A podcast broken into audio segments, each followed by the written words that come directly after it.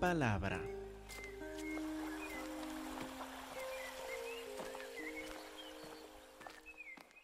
Y Dios les bendiga, hermanos. Vamos a continuar a ver sobre este amor sin condición con el cual el Señor nos ha amado en Cristo Jesús. Por mirar juntos, 1 de Juan capítulo 4 en versículo 17. En este sermón quiero concentrar en tres frases, principalmente de versículo 17. Entonces vamos a volver regularmente a estas tres frases de versículo 17. La primera es esta, en esto se ha perfeccionado el amor en nosotros. Luego la segunda, para que tengamos confianza en el día del juicio.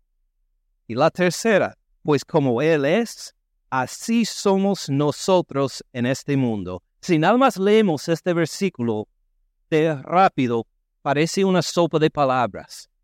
Uno se da cuenta, sí, hay unas lindas ideas ahí, supongo, pero si uno nada más ah, lo pasa por encima y sigue leyendo, va a perder todo lo que el Señor nos quiere decir acerca de su amor.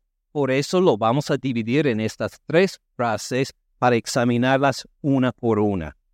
Entonces, en esto se ha perfeccionado el amor en nosotros. En esto, ¿a qué refiere? ¿Qué es esto? En esto se ha perfeccionado el amor en nosotros. Es una referencia a lo que vimos antes en versículos 9 y 10. Al decir en esto, el apóstol Juan quiere que nos acordemos lo que ya vimos hace algunos versículos. Pues, ¿qué vimos hace algunos versículos? Miren el versículo 9 conmigo.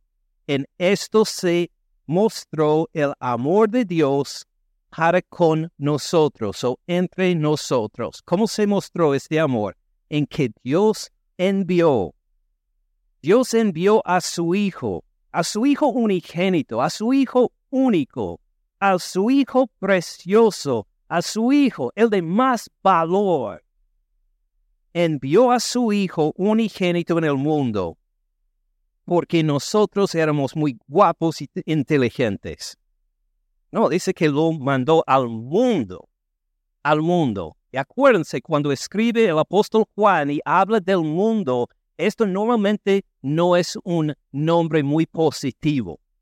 Cuando habla del mundo, habla de todo, toda la creación en que vivimos, de, en nuestro pecado, en nuestra rebelión a Dios, en nuestra obstinancia, nuestra, este, ¿qué palabra busco? En nuestra certeza de que nosotros tenemos razón, cualquier otro en contra de nosotros está equivocado. Podemos decir nuestra soberbia. Entonces Él mandó a su Hijo al mundo, a este mundo que merece reprensión, que merece castigo, envió a su Hijo unigénito al mundo para castigarnos fuerte, dice versículo 9. No, ¿qué dice? Para que vivamos. Para que vivamos, para que experimentemos una vida abundante. ¿A solo por nosotros mismos, porque somos inteligentes y guapos, como mencioné? No, no, no. Por Él por Él, porque Él es el Salvador, Él es santo, Él es el más excelso sobre toda la creación. Es por Él que vivimos esta vida abundante. Y mientras nosotros estamos en nuestras rebeliones y pecados, Dios nos mandó a su Hijo, al de más precio, para que vivamos por Él, no para condenarnos, no para castigarnos, Luego, en versículo 10, en esto consiste el amor. Nos va a dar otra, otra definición del amor de Dios. En esto consiste el amor, no en que nosotros hayamos amado a Dios, sino en que Él nos amó en nosotros. No somos nosotros los que definimos el amor, no somos el ejemplo del amor. Dios nos amó a nosotros, Él nos dio la definición de amor. Él representó perfectamente el amor. Él nos ha amado perfectamente. no en que nosotros hayamos amado a Dios, sino que Él nos amó a nosotros, como manifestó este amor y envió. Ah, ya vimos el verbo envió en versículo 9. Hace referencia al mismo. Envió a su Hijo. Hey, vimos hace un versículo, a su Hijo unigénito.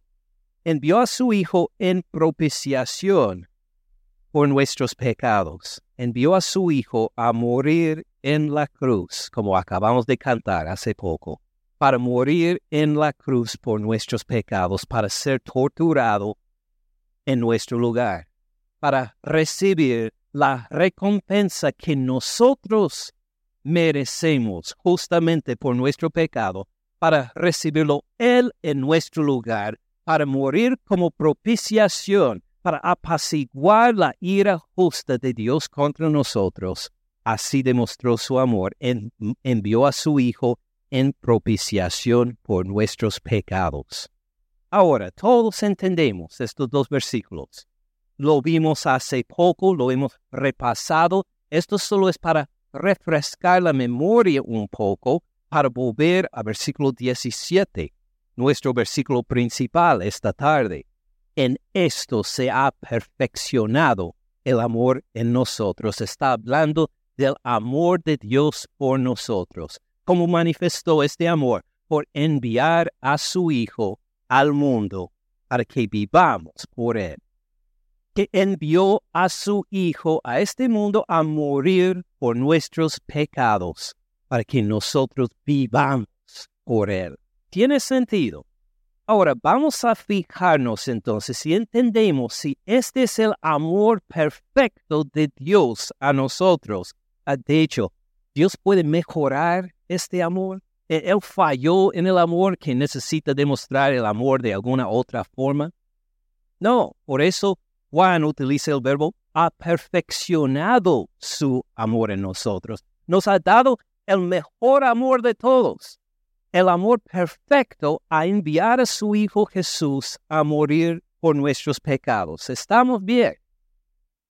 Ahora queremos examinar la parte nuestra en esto se ha perfeccionado el amor en nosotros.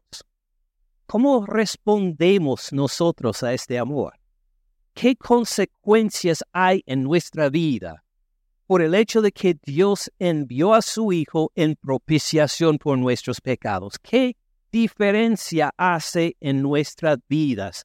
¿Cómo se, se manifiesta en nosotros este amor perfecto de Dios? Vamos a examinarlo en otro pasaje en la carta a Tito. Entonces ponga un dedo en Primera de Juan 4. Vamos a volver dentro de poco.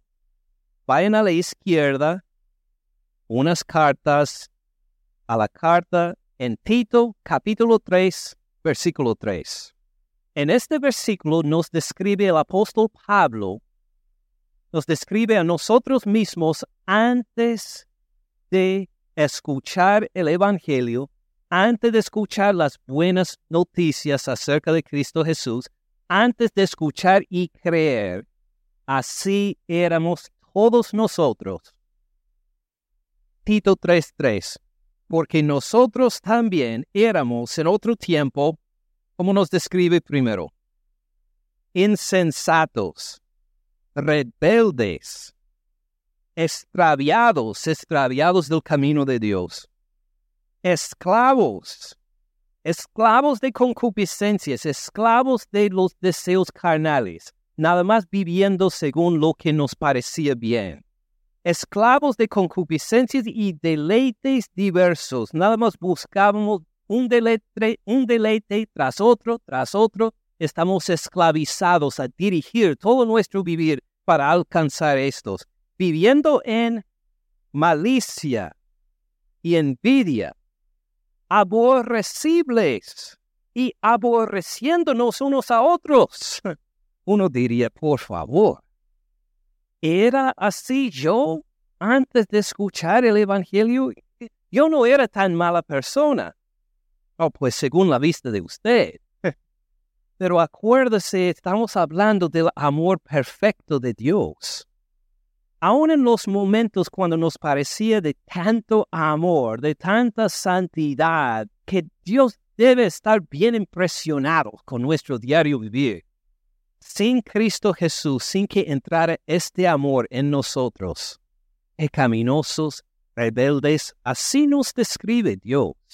En versículo 3 aparece la palabra amor. No, estábamos sin el amor de Dios, sin poder producir el amor verdadero, porque no había llegado este amor perfecto de Dios por medio del Evangelio a nuestros oídos para impactar nuestro corazón. No teníamos amor.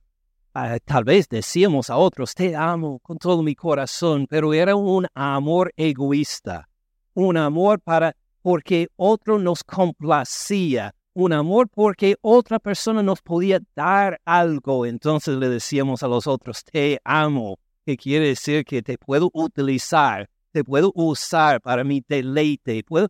No era el amor verdadero. Éramos rebeldes, sin Dios, sin amor merecemos condenación, según versículo 3, ¿verdad? Pero ¿qué pasa en versículo 4 en adelante? Pero cuando se manifestó la ira de Dios nuestro, no, la bondad, nos llegó en bondad, en vez de responder con la ira que merecíamos, Dios respondió en bondad. Manifestó la bondad de Dios nuestro Salvador. Nos iba a rescatar yo que nosotros no podíamos cambiarnos, no íbamos a, a poder ser diferentes, no importaba cuántas promesas le dábamos a Dios, necesitábamos ser rescatados, porque le llamamos Dios, por eso le llamamos Dios el Salvador, nos salvó, manifestó la bondad de Dios, nuestro Salvador, y, y más, su amor para con los hombres, este amor que Juan en capítulo 4 llamó el amor perfecto, el amor que se ha perfeccionado en nosotros. Mostró su amor por mandar a su Hijo, envió a su Hijo al mundo para que vivamos, para morir por nuestros pecados. Ahí está el enlace con 1 de Juan 4 cuando se manifestó la bondad de Dios nuestro Salvador y su amor para con los hombres, ¿qué hizo en versículo 5? Nos salvó, nos rescató, nos rescató de nuestra soberbia, nos rescató de nuestra rebelión, nos sacó de nuestra esclavitud a, los deleites y las concupiscencias nos sacó de todo, este, de todo este pantano, nos salvó, no por las obras de justicia que nosotros hubiéramos hecho.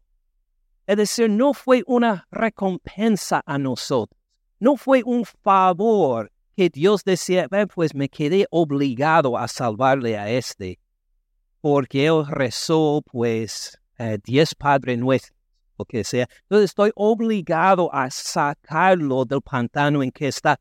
No, no fue por ninguna obra de justicia que hubiéramos hecho, sino por su misericordia, o en otra palabra, sino por su amor, porque le nació de él, porque en su amor, al vernos en tanta necesidad, él decidió salvarnos, sin obligación, sin condición, envió a su Hijo a morir por nuestros pecados en la cruz. Nos salvó no por obras de justicia que nosotros hubiéramos hecho, sino por su misericordia, por el lavamiento de la regeneración. Entonces, Él nos lavó de nuestros pecados, y no solo esto, para que no volviéramos a esclavizarnos, para que no volviéramos a andar en pecado, nos regeneró, que significa nos dio nueva vida, nos hizo de nuevo, nos hizo nacer de nuevo, nos dio una nueva vida. Empezamos de nuevo, ya con nuestros pecados perdonados por el Espíritu Santo con una nueva vida para vivir no como antes, sino en el amor él nos ha dado. Ahora en versículo 5 tenemos la capacidad para amar. O en versículo 3, antes de escuchar el Evangelio, antes de creer, no pudimos amar. Ahora en versículo 5, nos ha lavado, nos ha regenerado. Ahora podemos amar de veras porque Dios nos amó primero. Por el lavamiento de la regeneración, por la renovación en el Espíritu Santo, el cual derramó en nosotros, versículo 6, un poquito por Jesucristo nuestro Salvador disculpe, abundantemente. Esta es una vida transformada. Por el Espíritu Santo que nos ha dado abundantemente, ahora dejamos de lado la forma de vivir de antes y tenemos un cambio total, porque tenemos en abundancia el Espíritu Santo de Dios que nos ha dado nueva vida, el cual derramó en nosotros abundantemente por Jesucristo nuestro Salvador, para que justificados o aprobados por su gracia. Es la gracia, el amor inmerecido de Dios. Ven cómo necesitamos muchas palabras para describir el amor de Dios. La misericordia, el amor, la gracia, es que el amor de Dios tiene tantas facetas, hace tantas cosas que necesitamos un vocabulario más amplio para describirlo para que justificados por su gracia viniéramos a ser herederos conforme a la esperanza de la vida eterna. Nuestra nueva vida va hacia el futuro también. Versículo 8. Palabra fiel es esta. En estas cosas quiero que insistas con firmeza. Habla Tito. Dice a Tito, este pastor joven, para que los que creen en Dios procuren ocuparse en qué? en buenas obras, buenas obras como el amarnos los unos a los otros. En versículo 3 no pudimos amar. No importaba cuánto nos quedamos impresionados con nuestra capacidad de seguir las cosas de Dios sin ser regenerados por el Señor Cristo Jesús, por el Espíritu Santo, no pudimos amar. Solo pudimos producir rebelión, soberbia y ofensas a Dios. Pero por su amor hemos sido rescatados, renovados, renacidos y ahora podemos, por el poder de su Espíritu Santo, amar. ¿Están de acuerdo conmigo? Si esto hemos entendido, vamos a volver a 1 de Juan 4, versículo 17. En esto se ha perfeccionado el amor en nosotros. El amor de Dios ha llegado a su punto de perfección, envió a su Hijo a morir por nuestros pecados para que vivamos. Y esto está en nosotros, sí, entre nosotros. Somos diferentes ahora porque el amor de Dios se ha perfeccionado en nosotros. ¿Tiene sentido? Muy bien. Ahora queremos enfatizar otra parte. En esto se ha perfeccionado el amor en nosotros. Muy bien, el amor de Dios es perfecto en nosotros. ¿Cómo demostramos nosotros un amor perfecto? Ahora que tenemos nueva vida en Cristo Jesús, somos regenerados por su Espíritu Santo, vamos a amarnos los unos a los otros, pero ¿cómo será el perfecto amor? Vamos a ver otro pasaje. Con un dedo en 1 de Juan 4, vamos a Mateo 5, a una parte del Sermón del Monte, cuando Jesús nos habla de un amor perfecto. No solo del amor perfecto del Padre, sino del amor perfecto nuestro, entre nosotros. Mateo 5, versículo 43. Así es una de las maneras en que damos evidencia de que el amor de Dios nos ha transformado. Mateo 5:43. Oyeron que fue dicho, amarás a tu prójimo. ¿Estamos de acuerdo? Y aborrecerás a tu enemigo. ¿Estamos de acuerdo? No, aunque por un lado nos parece que, pues sí, tiene sentido. Los que me aman a mí, los voy a amar. Los que me odian, voy a odiar. Ya les he dicho en otras ocasiones de un chofer de, autobuses, chofer de camiones en México, una vez que estuve en Cholula, México, y en un autobús, eh, estaba sentado atrás en el autobús y vi que el chofer había pintado un, un lema arriba arriba enfrente del autobús, dentro, para que todos nosotros los pasajeros lo viéramos. Y dijo en este lema, deseo para ti el doble que tú deseas para mí.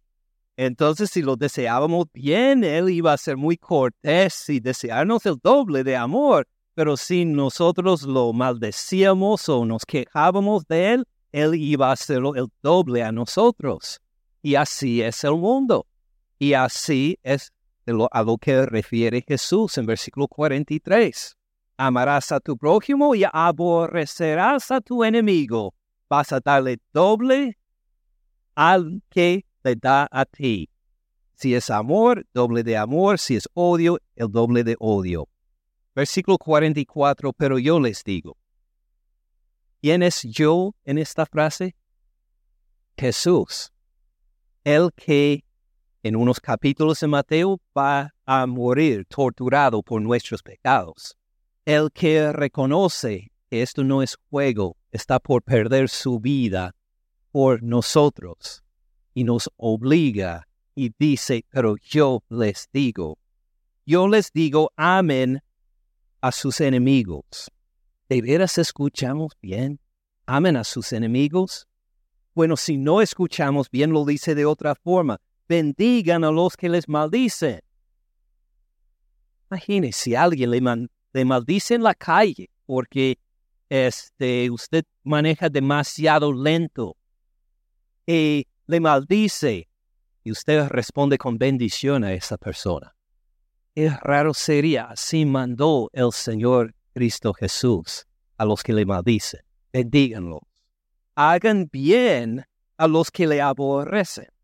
Bueno, si alguien me aborrece, según mi naturaleza, voy a querer evitarlos. Voy a apartarme de ellos. Voy a buscar lo menos posible el estar en su presencia si me aborrecen. Pero dice, no, Jesús. Dice, en cambio, tú vas a alcanzarle con bendición. Tú vas a ser activo y buscar la forma de bendecir al que le odia. Hagan bien a los que le aborrecen. Oren por los que los atacan y los persiguen. ¿Por qué nos mandó esto? ¿Para hacer que nos sintamos mal? ¿Hacer que nuestra vida cristiana sea difícil?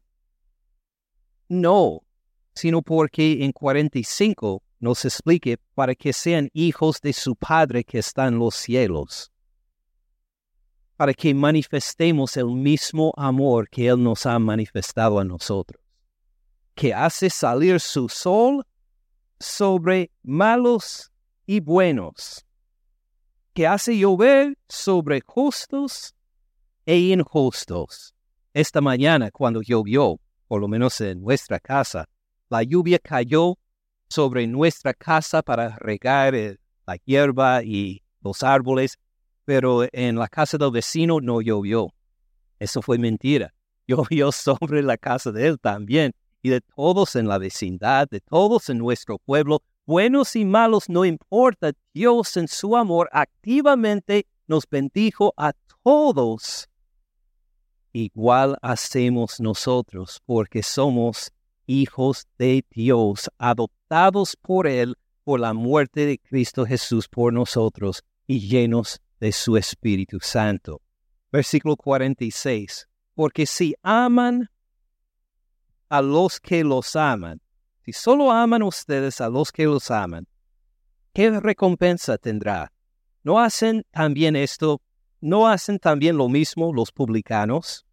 Ahora, los publicanos serían como los mafiosos, los pandilleros. ¿A quiénes aman los pandilleros? Los que son de la misma pandilla. Y los que son de otra, los odian. Todo el mundo, eh, uno sean pues, versículo, ser mafioso, uno puede ser de los peores entre los pecadores, van a amar a los que aman. Y si nosotros como cristianos solo hacemos esto, hemos hecho diferente que los demás. En cambio, 48, sean pues ustedes perfectos, maduros, reflejos precisos y exactos del amor de Dios. Sean ustedes perfectos como su Padre que está en los cielos es perfecto. Vamos a amar hasta a los enemigos, hasta los que activamente están contra nosotros, los que nos insultan, no importa. Vamos a responder con amor y vamos activamente a bendecirles y amarles. ¿Tiene sentido? ¿Cómo podemos hacer esto? Vuelvan otra vez a 1 de Juan 4, versículo 17. En esto, Dios envió a su Hijo por morir por nuestros pecados. En esto se ha perfeccionado el amor en nosotros. Dios nos dio este perfecto amor. Y por eso, regenerados por su Espíritu Santo, nosotros podemos amar hasta perfectamente también. Hasta llegamos activamente a bendecir a los que nos maldicen y hasta nuestros enemigos, porque así éramos contra Dios también en otra época. Rebeldes, insensatos, esclavos de nuestros deseos en nuestra soberbia. Y Dios nos amó. No nos dio lo que merecíamos, nos amó. Y por eso, Dios que ha perfeccionado su amor en nosotros, nosotros respondemos en amor no solo a nuestros amigos, no solo a otros cristianos, sino a los que nos odian también. ¿Tiene sentido? ¿Están de acuerdo conmigo? Bueno, si gusta, tiene que quejarse contra Dios. Esta es su palabra. Simplemente estoy predicando la palabra de Dios, dándole gracias, porque solo es por su gracia que podemos ponerlo en práctica y somos obligados a ponerlo en práctica. Seguimos ahora a la segunda frase. Les prometí tres frases que íbamos a ver en versículo 17. Ya hemos visto la primera. Esta es la segunda. Para que tengamos confianza en el día del juicio. Para que tengamos confianza, para que estemos seguros en el día de juicio. ¿Cuándo es el día de juicio? Cuando vuelva el Señor Cristo Jesús. Va a haber un día de juicio en que todos nosotros todos los de la generación de nuestros padres, todos de la generación de nuestros abuelos, todos de la generación de nuestros bisabuelos y tartarabuelos, todos los de, las generaciones de los últimos dos mil años desde la muerte y la resurrección de Cristo Jesús, todos de todas las generaciones en que ha habido seres humanos, todos seremos resucitados para presentarnos delante del Señor Cristo Jesús para ser juzgados. Este es el día de juicio. Aquí nos toca a todos nosotros responder a Dios por lo que hemos hecho durante nuestra vida, si era una vida muy corta una vida muy larga, si de unos pocos meses, si de décadas. Vamos a ser juzgados por el Señor Cristo Jesús. ¿Qué actitud queremos tener este día?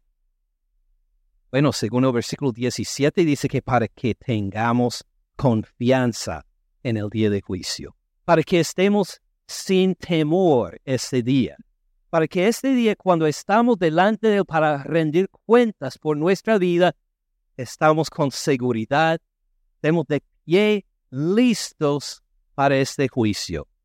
Así queremos ser todos, ¿verdad? Muy bien, tal vez hay algunos que dicen, ah, pues no sé, pues tal vez voy a dormir un poquito más ese día y tal vez pasan por encima de mí. No, nos toca a todos nosotros, claro. Queremos estar con confianza ese día. ¿Cómo vamos a estar con confianza ese día? ¿Cuál es el tema principal de esta sección? ¿De acuerdan? el amor de Dios. Tiene que ver con el amor de Dios. Entonces, ¿cómo vamos a tener confianza en el día de juicio, seguridad de una forma que tiene que ver con el amor? Vamos a ver otro pasaje. rápidamente con un dedo en primera de Juan 4, vamos a llegar a ver el día de juicio en una parábola de Jesús y ver su relación con el amor en Mateo 25, versículo 31. Cuando el Hijo del Hombre, ¿quién es el Hijo del Hombre? Jesucristo. Cuando el Hijo del Hombre venga en su gloria, cuando viene en su gloria, el día de juicio, su segunda venida. Cuando el Hijo del Hombre venga en su gloria y todos los santos ángeles con él, fíjese en su poder, tiene poder sobre todos los ángeles. Entonces se sentará en su trono de gloria y serán reunidas delante de él todas las naciones. Y apartará los unos de los otros como aparta el pastor las ovejas de los cabritos. Los va a poner en dos lugares. Pondrá las ovejas a su derecha, los cabritos a su izquierda. Entonces el rey dirá a los de su derecha, vengan, benditos de mi Padre, hereden el reino preparado para ustedes desde la fundación del mundo. Maravilloso. Van a disfrutar la vida eterna, van a disfrutar el reino eterno que le han preparado desde la fundación del mundo. Versículo 35. Porque tuve hambre y me dieron de comer. Tuve sed me dieron de beber. Fui forastero o extranjero, me recogieron. Estuve desnudo, me cubrieron. Enfermo, me visitaron. En la cárcel, vinieron a mí. Entonces los justos le responderán diciendo, Señor, fíjese tú, estás en un trono de gloria, rodeado de ángeles. ¿Cuándo te vimos a ti hambriento? y te sustentamos, o sediento, y te dimos de beber. Cuando te vimos forastero y te recogimos desnudo y te cubrimos. Cuando te vimos enfermo en la cárcel, vinimos a ti. Respondiendo el rey les dirá, de cierto les digo que en cuanto lo hicieron a uno de estos mis hermanos más pequeños, a mí lo hicieron. En nombre podemos poner al dar a un necesitado, a uno insignificante, algo que necesita para poder seguir adelante. ¿Cómo le llamaríamos este motivo o esta acción? Amor. Nos parecería buen, buen nombre para esto. Porque demostraron el amor. Estos no tienen nada que temer el día del juicio. ¿Quiere decir que por hacer estas cosas se salvaron? No, no, no. Acuérdense lo que vimos en Tito 3, 3 a 8. No fuimos salvos por ninguna obra de justicia nuestra. Pero ya siendo salvos, ya siendo rescatados, ya siendo renovados, llenos del Espíritu Santo, ¿qué hacemos? Amamos los unos a los otros. Estas eran manifestaciones de que ya habían sido salvos por la gracia del Señor pusieron en evidencia, practicaron el hecho de que les mandé a amarlos los unos a los, ocho, a, los otros. Por eso, bienvenidos, bendecidos de mi Padre, reciban el reino que ha sido preparado por ustedes desde antes de la fundación del mundo. ¡Qué maravilla el estar en este grupo este día! El poder tener confianza, seguridad. Estoy bien con el Señor. Él me amó, perfeccionó su amor para mí y lo he producido. Entonces, van a amar a los demás. Seguimos leyendo. Versículo 41. Entonces dirá también a los de la izquierda, apártense de mí, malditos, al fuego eterno preparado para el diablo y sus ángeles. Porque tuve hambre no me dieron de comer. Tuve sed, no me dieron de beber. Fui forastero, no me recogieron. Estuve desnudo, no me cubrieron. Enfermo en la cárcel, no me visitaron. Entonces también ellos le responderán diciendo, Señor, cuando te vimos hambriento, sediento, forastero, desnudo, enfermo en la cárcel y no te servimos? Entonces les responderá diciendo, de cierto les digo que en cuanto no lo hicieron a uno de estos más pequeños, tampoco a mí lo hicieron. Por su falta de amor han demostrado que no eran del Señor. Aunque se hubieran identificado con su nombre, aunque hubieran hecho grandes milagros en su nombre, como vemos en Mateo 7, aunque hubieran dicho Señor, Señor, sin amor, sin demostrar el amor, en realidad demostraron que no eran de Él, eran árboles muertos más. Versículo 46. Irán estos, los de, que no tienen el amor, al castigo eterno. Y los justos, los que han manifestado el amor de Dios, a la vida eterna. Fíjense cómo repite la palabra eterno. Vida eterna o castigo eterno. Estas son las únicas dos opciones. No hay otra. Si esto hemos comprendido, podemos volver a 1 de Juan 4, 17. 1 de Juan 4, 17. 4.17, en esto se ha perfeccionado el amor en nosotros. Sí, Dios envió a su Hijo a morir por nuestros pecados, nos ha transformado para que tengamos confianza en el día del juicio, para que cuando llegue el día del juicio no estamos temblando, inseguros. En cambio, que estemos de pie, agradecidos, esperando nuestra herencia por haber amado los unos a los otros. ¿Tiene sentido? Luego, pues como Él es, así somos nosotros en este mundo. Como Él es, así somos nosotros en este mundo. Como Él es, pues como es Dios, como Él es, ¿cómo es? Bueno, Mire versículo 16, acaba de decírnoslo. ¿Qué dice en medio de este versículo? Dios es amor.